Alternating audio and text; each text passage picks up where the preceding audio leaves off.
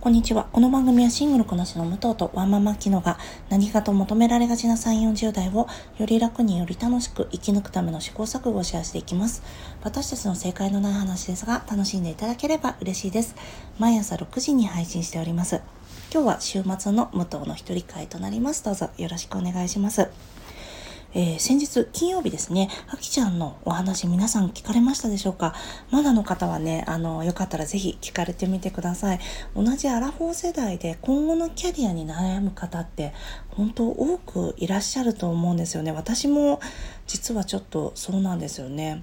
私自身もあきちゃんのコーチングを受けて自分の中にあるやりたいこととかやりたくないことの棚卸しができたなと思ってます。あきちゃんの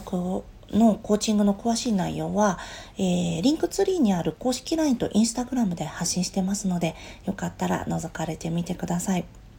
あとね、やっぱりね、あきちゃんの話、面白かったですね。私が普段ね、あきちゃんの話、あ面白い話を出せてないなっていうのをね、すごく感じて反省したところでもあります。本当に刺さりましたね。やっぱりどんな人にも歴史があるし、その歴史に、なんだろうな、やっぱり私たちって心が動きますよね。その人がその時どう思ってどう行動したか、どんな葛藤とか春巡があったのか、そういった話が聞けるとすごくやっぱり何ですかね、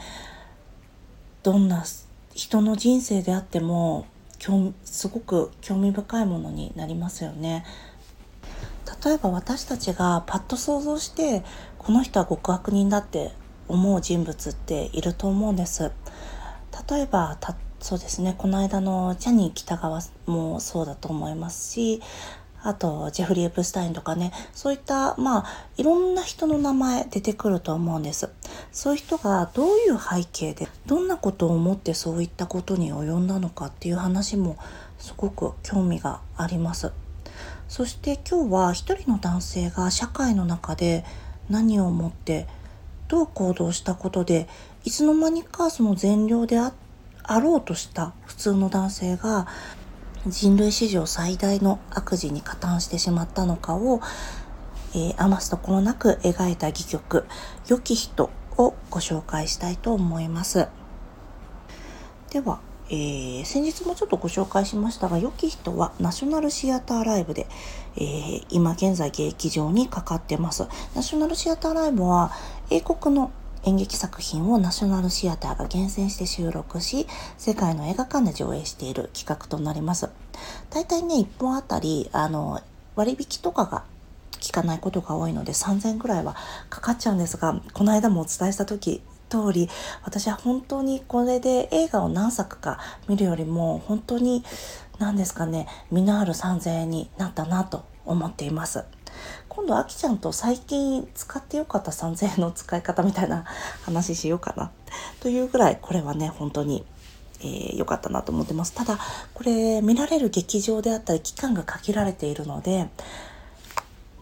聞いていただいてもね、なかなか見に行けないって方もいらっしゃるとは思うんですが、もしよかったら聞かれてみてください。ではまずこのお話のご紹介したいと思います。えー、善き人は CP テイラーの原作を舞台化した作品で、同原作は2008年にビゴビゴモーテンセン、あの、指輪物語とかですね、あ、ロード・オブ・ザ・リングか、ロード・オブ・ザ・リングのビゴモーテンセン主演で映画化もされています。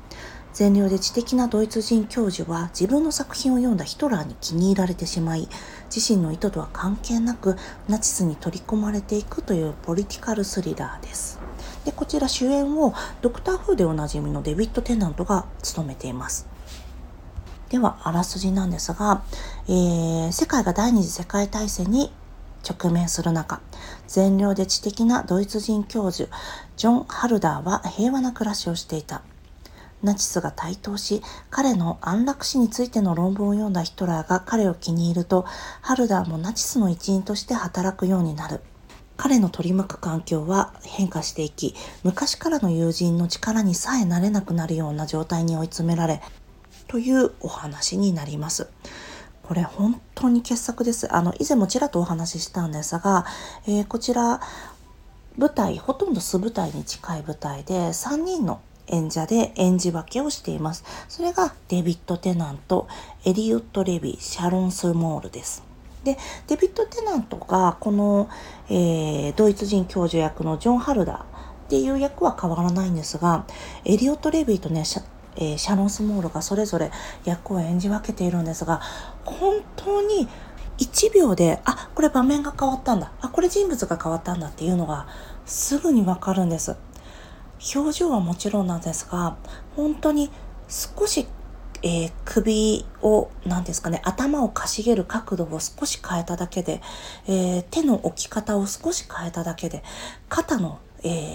ー、なんていうんですかね、肩を巻いている仕草を、肩を少し後ろにずらしただけで、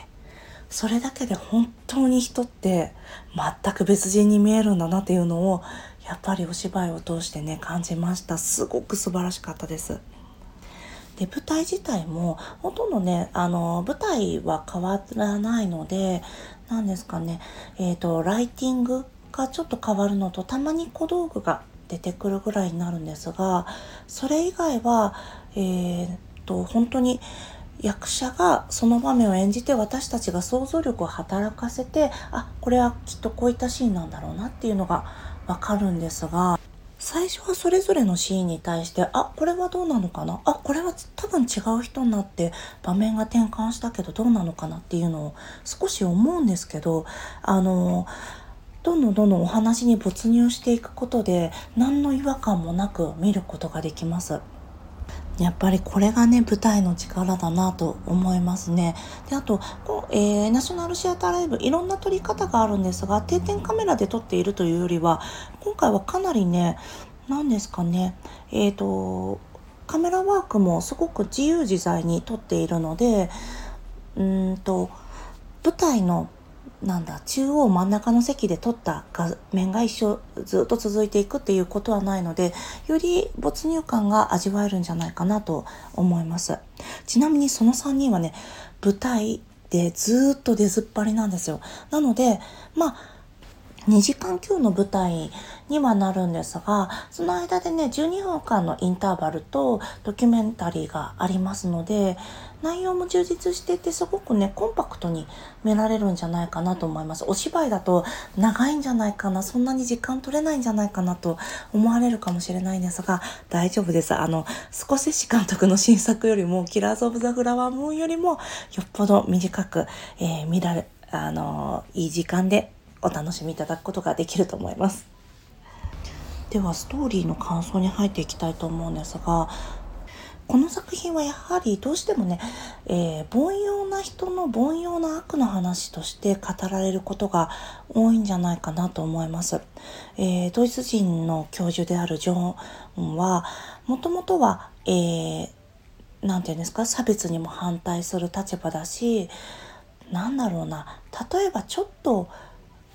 社会が少し傾きかけているなっていうのを感じていてもいやいやそんなにひどいことは起こらないだろうさすがにこれ以上のことにはならないだろうっていうのをずっと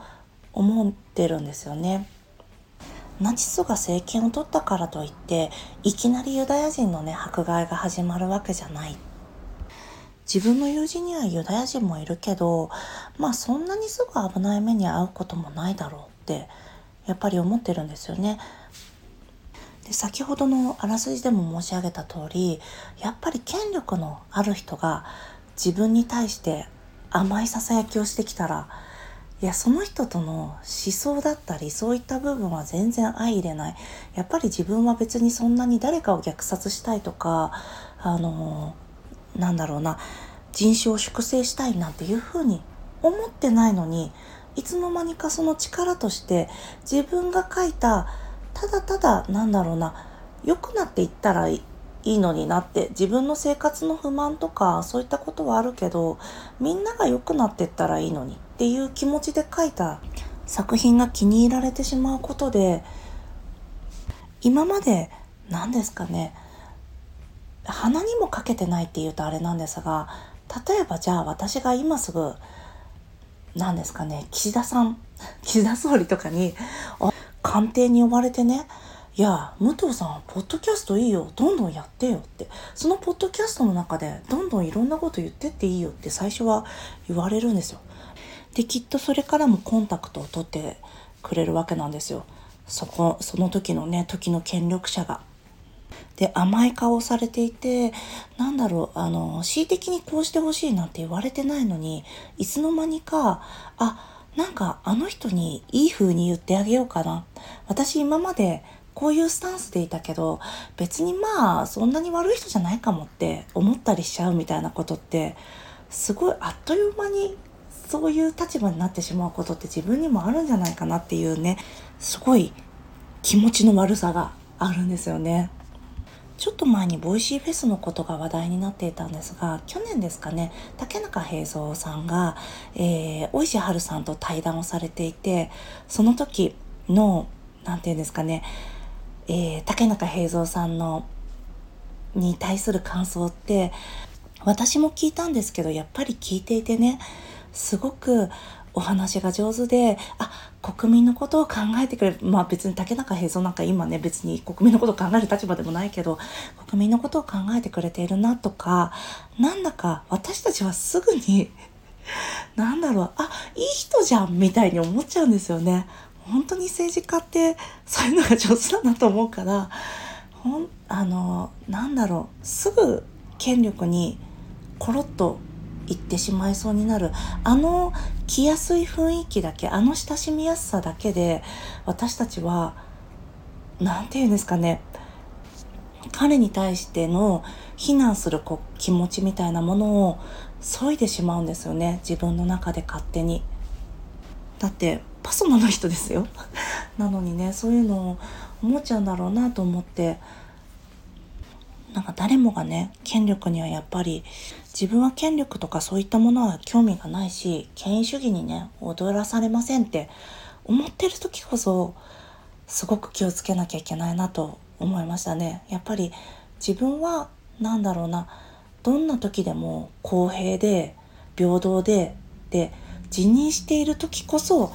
危ういなって自分は善良な人間でそうやってね誰かを迫害したりしないしすごくね立候的な政治家に対して怒りが湧いたりもするのに自分が少しその益をもらえるってなってきたらやっぱりね誰もが何だろうな高潔でいられない部分っていうのはあるんじゃないかなとすごくね本当にグギギギとなりながらね見ました。であとこの感想の中で北村沙耶さんの、えー、感想がね、すごく良かったので、ちょっとそれを紹介させてください。これ、英語のタイトルは Good なんだけど、主人公は自分は good だと思っているんですが、実はハッピーでいる方が大事だと思っていて、ハッピーの前には good がすぐ屈するというか、ハッピーなら good であり続けられると思っている節があって、だからあのハッピーの継続のためにナチスの制服を着るんですよね、とあります。これはね、まあ、後に、えー、その戯曲の中で進んでいって、そもそもは、えー、ナチと距離がある人物だったにもかかわらず、まあ、えー、まあそうですね、ここはちょっとぼかして、このまま、えー、ご紹介したいと思います。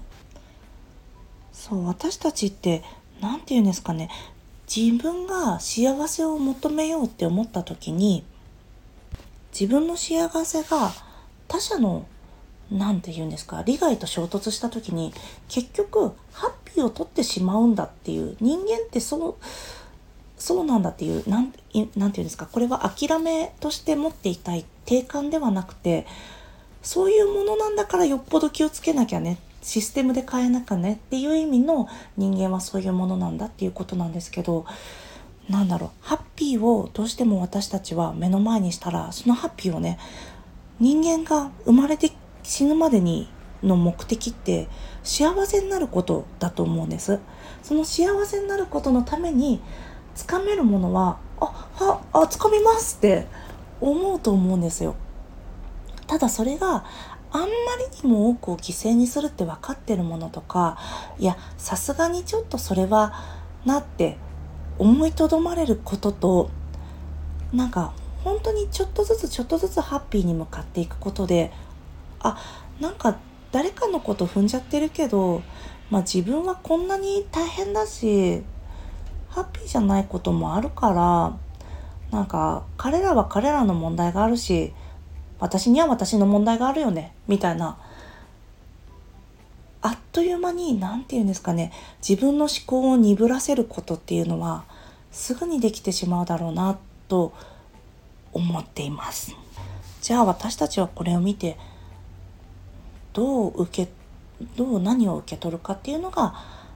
まあ、この舞台の一番大きな見どころになってくるわけなのでもしよかったら皆さん是非行かれてみてください。あの本当にね叶う方が限られてるんですけどあのナショナルシアターライブって再演がないですしなかなかねイギリスにじゃあ舞台見に行くっつったらすごい金額になっちゃいますし日本語の字幕がついてることで、まあ、英語聞き取れるけどちょっとこの辺は分かんないなみたいな字幕がついてるとやっぱり、うん、ガイドになりますよね。そう考えるとあの本当にねこの3000円はとっても安いと思いますのでよかったら見られてみてください。ではここでちょっと、えー、後半雑談に入りたいんですがこの間金曜日 SATC の回聞いていただきありがとうございます。すいません、スペースの、え、ツイッターのスペースの使用上、多分ね、ノイズを除去するようになっていて、私の声がね、途切れ途切れになってると思うんです。それは何でかっていうと、私のお家いつもサイレンがねすごいと思うんですが多分そのサイレンをね除去してくれてると思うんですよだから私の声も途切れ途切れになってしまって本当にね聞きにくくて申し訳ありませんこれはねあやさんにも申し訳ありませんってちょっとどっかで言わなきゃなで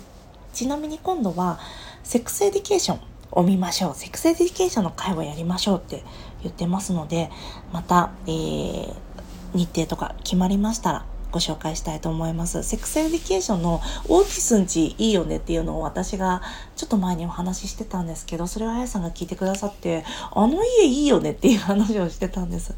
からまあ、そのあたりの話と、まあ私、エイミーの